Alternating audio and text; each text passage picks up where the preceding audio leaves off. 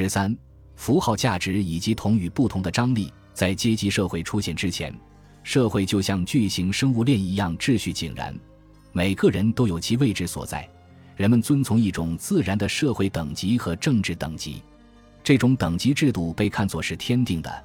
贵族优于平民，是因为他们生来就离上帝更近一些。那时的观念认为，人之所以分三六九等，都是由上帝安排的。谁要是妄图改变自己所处的地位，就是对神意的违抗。因此，每个人都以符合其等级的方式生活着。限制奢侈法规定了不同社会等级的消费原则，不同等级的人在服装、房屋和食物上都有其标准。超出自己等级的消费，则是罪恶的表现。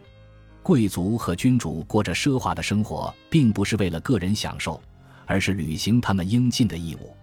所以，当资产阶级积累了足够的财富之后，为了提升社会等级，他们便自封为贵族，这样他们才有资格获得相应的消费权利。随着等级社会的崩塌，人们的消费行为也被重塑了。神圣的等级制度不再用于指导消费，市场机制影响着商品传播的方式。这是一套流动的体系，人的消费活动不再取决于他生来优越与否，只取决于他拥有什么。贵族感不再是天定的，而成为一种阶级标志，可以被购买、被获得。这种转变表示着现代资产阶级对权力的夺取。这种新的社会模式下。阶级地位关系不是一成不变的，人们的地位依附于市场，随时可能升级或降级。社会地位和社会关系全都取决于别人的眼光。埃德蒙·戈布罗写道：“这个社会中的等级只是组织和阶级，不再是一种正式的、法定的等级制度。它不依靠法律，只依靠人们的看法。它仍是现实的，只是不固定也不绝对。当下。”所谓的成功，就是在别人的眼中显得成功。在各种竞争中，地位的高低都取决于他人的看法，而他人的看法则取决于这个人的表象。所以，资产阶级必须努力证明自己的财富，还要通过各种方式来向他人展示。因此，商品和消费就显得愈发重要了。让鲍德里亚的符号物三部曲很好的介绍了商品的符号功能及其在我们社会中的作用。在众所周知的商品的使用价值和交换价值之后，又出现了商品的符号价值这一新的概念。通过很多例子，我们都可以发现，消费行为不能被简单的看作购买一件功能物品的行为，而是要看到其在社会化方面的作用。购买的物品当然具备一些功能。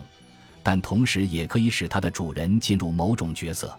消费构成了一种通用代码，一种定位系统，展示了人在社会中的位置。因此，鲍德里亚意识到，在资本主义生产体系中，消费对象的特征与拜物主义间的相似之处，在商品背后隐含着的是生产关系的不透明性和劳动分工的现实性。不透明性使得人们无法掌握符号物真实的价值。于是只好由象征意义来决定它的交换逻辑。在这种符号价值经济中，优势阶级控制了符号化的过程。因此，看似是人们选择着商品，商品给人们带来愉悦，但实际上这一切都服从着一种集体的社会逻辑。人并不是真的因为内在需求而消费，他们是被符号牵着鼻子走。为了维持自己的地位，为了守住他所属的阶级。他必须遵守这门消费的法则。符号价值经济也是建立在歧视上的，但这种歧视不是由固有的自然等级造成的，而是与个体在社会中的地位相关。这种地位是暂时的，也是可变的。意识形态革命让人们相信，统治不是由上帝赋予的，那不过是被美化和合法化的功勋罢了。与贵族制的封闭不同，资产阶级的行列是开放的。社会地位的提升，看的是一个人的能力、才华和工作。每个人都可以因此成为资产阶级，但这也是一把双刃剑。如果一个资产阶级懒散、无能或冒失，他就可能随时被市场抛弃。按照凡伯伦的说法，在资产阶级的自由神话中，财富就是功绩本身。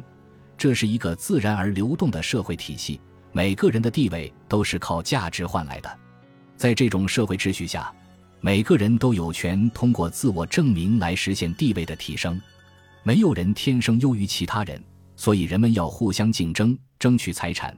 这种通过竞争来实现平等的意识形态，也在不断刺激着符号之战的爆发。而符号物就是正在孕育中的消费社会的引擎。在阶级社会中，物质文化按照同与不同的双重机制发展。资产阶级为了维持自己的地位，必须抵抗来自阶级以外的压力，因此他们通过炫耀和展示一些难以模仿、难以接近的独特符号，把风格语法掌握在自己手里，为底层阶级设置障碍。因此，若是掉入大众化的风格，就等于掉到了和底层人一样的地位，在抵抗着比自己低的阶级的同时，他们在面对和自己平级或比自己更优越的群体时，又努力试图与其相融。因此，符号战争便建立在这种联盟与对立的相持中。人们在试图攀登的同时，又要巩固和捍卫阶级地位。虽然没有了就有的等级制度，但消费并没有因此变得平等。反而加强了人们围绕着符号物的竞争，成立一种总想高人一等、总想与众不同的执念。符号价值经济促进了商品的扩散，表达独特性的手段也越来越多。同时，这种经济大大放大了人们内心的挫折感，因为这种独特性消费和炫耀性消费是与现实社会秩序中的惰性相抵触的。事实上。尽管社会再生产已经得到充分发挥，但社会阶层大部分仍然处于封闭状态。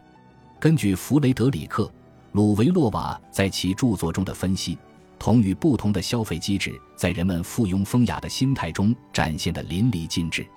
人们把那些想努力融进高级群体的人称为附庸风雅者。这些人通过调整自己的风格、消费方式和观点，让自己融入上流社会。通过模仿理想对象的举止和做派，试图把自己同其他普通人区别开来，以免陷入大众化的泥潭。这种特殊的行为常以遥远的、外国的，甚至完全建立在幻想上的群体为对象。那些懂得更多的人可以靠一类群体、一种文化、一门语言、一套习俗来建立起光彩的特权，而其他普通人可能对这些并不了解。崇洋媚外的心理对人们有很强的影响力，人们渴望加入的社会群体正因为遥远，才更让人想接近。越是需要知识才能理解的文化，才更难以模仿。于是，法国的附庸风雅者很多都是英国文化迷，英国却有不少人迷恋法国文化。人们崇洋媚外的对象可以是意大利、德国、西班牙或者北欧国家。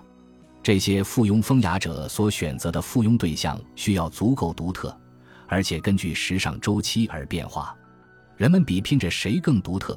如果附庸的人多了，附庸对象就会贬值，于是人们又要寻求新的附庸对象。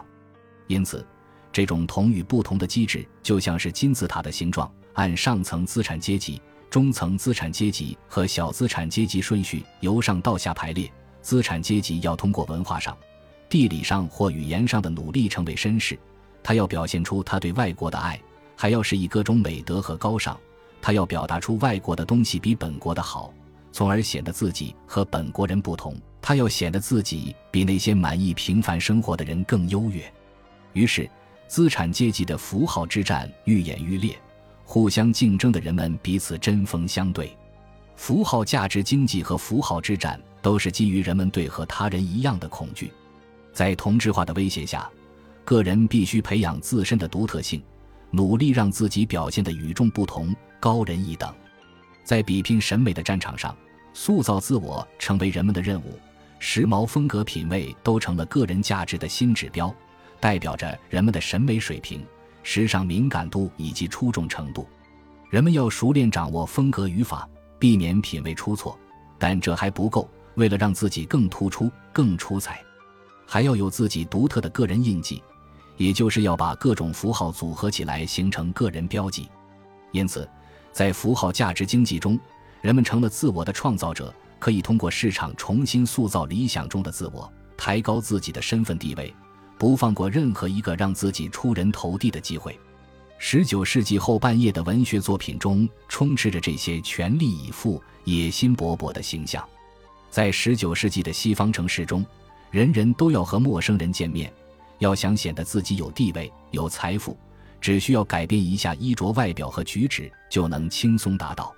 在城市中，所有社会互动都基于外表、印象和外部符号，人们的社交是匿名而非私人的，这与传统乡村社区截然不同。在自给自足的乡村里，人们的身份是固定的。人们遵从集体主义的理念，即个人要服从于集体。由于人们相互熟识，每个人的身份以及他与别人的关系都是众所周知的。在这种情况下，人不可能把自己伪装成上层阶级。然而，随着农村人口外流，人们借此逃脱村庄小社群的监视，加入匿名的城市，从而自由地修改自己的身份。对自我的建立和自身形象的维护带来的不仅是野心，还有焦虑。每个人都处心积虑要给他人留下好印象，时刻关心自己是否杰出，是否平庸。约束消费行为的已不再是等级制度，而是专业知识、财力、物力和敏锐度。人们可以自由选择喜欢的家具和衣服，但消费时必须具有洞察力和创造力，对礼仪举止信手拈来。还要懂得风格语法，拥有独特的个人印记。如果遇到不知道如何选购商品的情况，资产阶级可以求助于商品专家来提供解决方案。市场会为迷茫的人们提供指导，例如一些针对女性的媒体会提供时尚和室内设计的相关建议，提供生活手册、学习装饰和礼仪的书籍等。资产阶级有了这些资源来武装自己。便可以更加激情澎湃地投入符号之战中。